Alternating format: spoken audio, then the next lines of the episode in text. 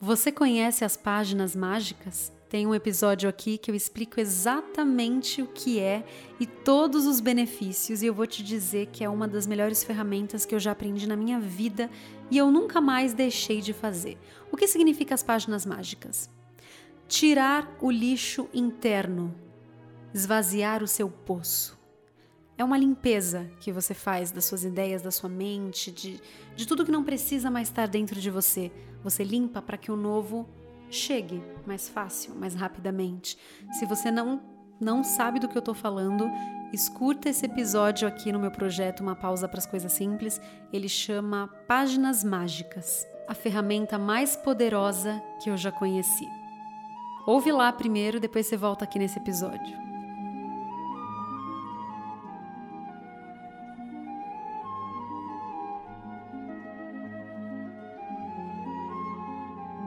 Nós, seres humanos, vivemos ocupado. E quando não é de tarefas, é o trânsito dentro da nossa própria mente. A gente não para de pensar o tempo todo. Por isso, escreva todos os dias um pouco, qualquer coisa que passar pela sua mente. Isso vai esvaziar e abrir espaço para o que você tanto quer e ainda não conseguiu. Você vai ter a oportunidade de se conhecer de entender o que passa dentro de você.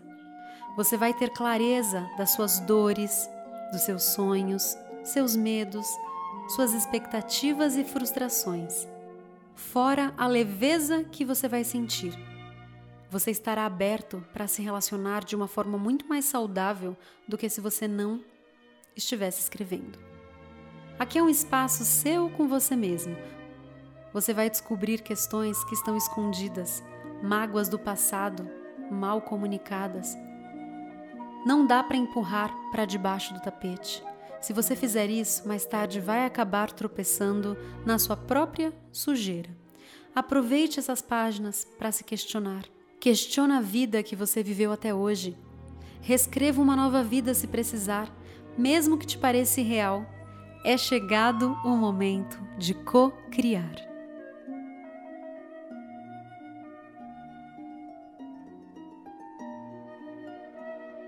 Tenha um momento a sós.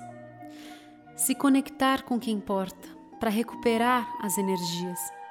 Com o isolamento, nós fomos obrigados a ficar no presente ao invés de sofrermos com o que já foi ou de fazermos planos para o futuro. Então, se sinta no presente como você está. Esse momento com você mesmo vai recarregar as suas energias. Nós somos feitos de energia. Então, assim como o nosso celular precisa recarregar, a gente também precisa. Esse momento a sós é como se estivéssemos no modo avião, sem conexão com o externo. E isso inclui também as pessoas que moram com você. Investimento em autoconhecimento. Ficar em silêncio também é autoconhecimento. Aproveite para meditar.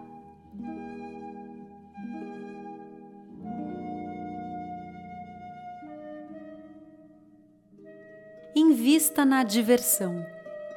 As páginas mágicas, elas esvaziam o seu poço interno, né? Investir na diversão vai encher o seu poço, criar memórias felizes. Tanto sozinho quanto acompanhado, não importa. O importante é elevar a frequência. A alegria cura. A alegria muda tudo. Eu sei que não dá para nos sentirmos alegres o tempo todo. Que pena, né? não, não é que pena. Que ótimo, que bom que a gente se sente de várias formas. Quantos compositores fizeram grandes músicas em momentos de raiva, de tristeza? Todos os sentimentos dá para serem aproveitados e são importantes.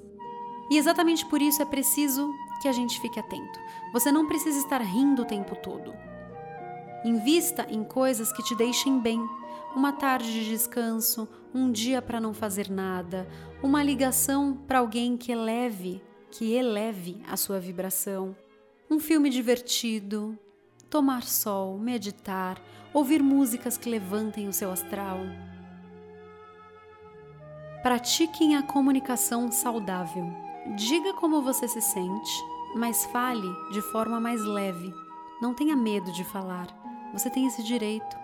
A reação da outra pessoa é problema dessa pessoa. Nem todas as pessoas do mundo são saudáveis, então, quando você tentar se comunicar de forma amorosa e tranquila, falando de seus incômodos, terão pessoas que reagirão mal. Fique atento, pois normalmente essas pessoas não são pessoas saudáveis. Você não precisa tirar essas pessoas da sua vida, mas pode colocar seus limites, passar menos tempo com elas, enfim, e sempre tentar tirar um aprendizado para si. Mas tente enxergar também o que essas pessoas têm de bom, porque todo mundo tem.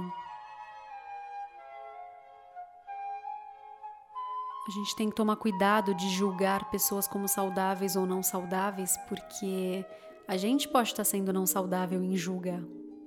Aquela pessoa é tóxica, me afastei. Tudo bem, você tem o direito de se afastar, mas muitas vezes nós também somos tóxicos. Vamos observar, todo mundo tem algo de bom. Por isso que é importante observar o momento certo de se afastar, o momento de falar, o momento de não falar, o momento do silêncio. Por isso que o autoconhecimento é tão importante. Olhar para sua vida e para você de fora, de cima, como se você fosse o diretor da sua vida e não mais o ator principal.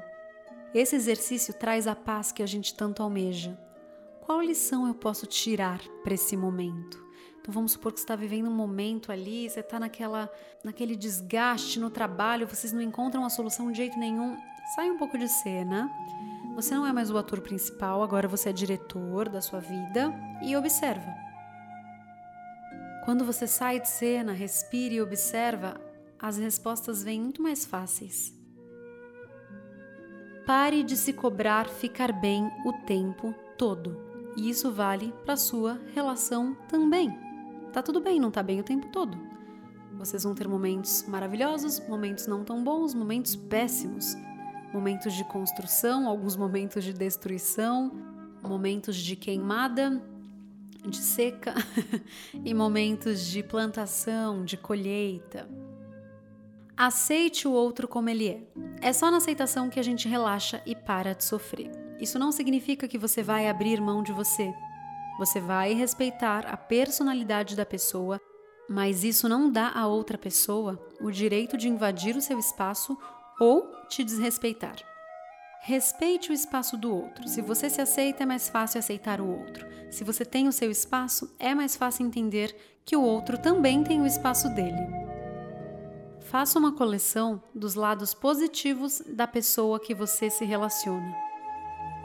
Fazer uma coleção dos seus pontos positivos mesmo, porque a gente tem mania de colecionar o que a gente julga como negativo, né? Esse eu diria que é o mais difícil quando a gente vive uma relação mais longa porque a gente já se acostumou tanto a encontrar os defeitos, isso é, é, um, é um ciclo vicioso mesmo. Se eu tenho essa prática de encontrar os defeitos, já estou acostumada com isso, é assim que eu sei viver. Mas vamos mudar esse cenário. É difícil, no início vai ser um pouco difícil, a gente vai se esforçar, mas daqui a pouco a gente já está acostumado e a gente já vai estar tá praticando essa ação positiva, né? Então, o que acontece? A gente se acostumou a encontrar os defeitos.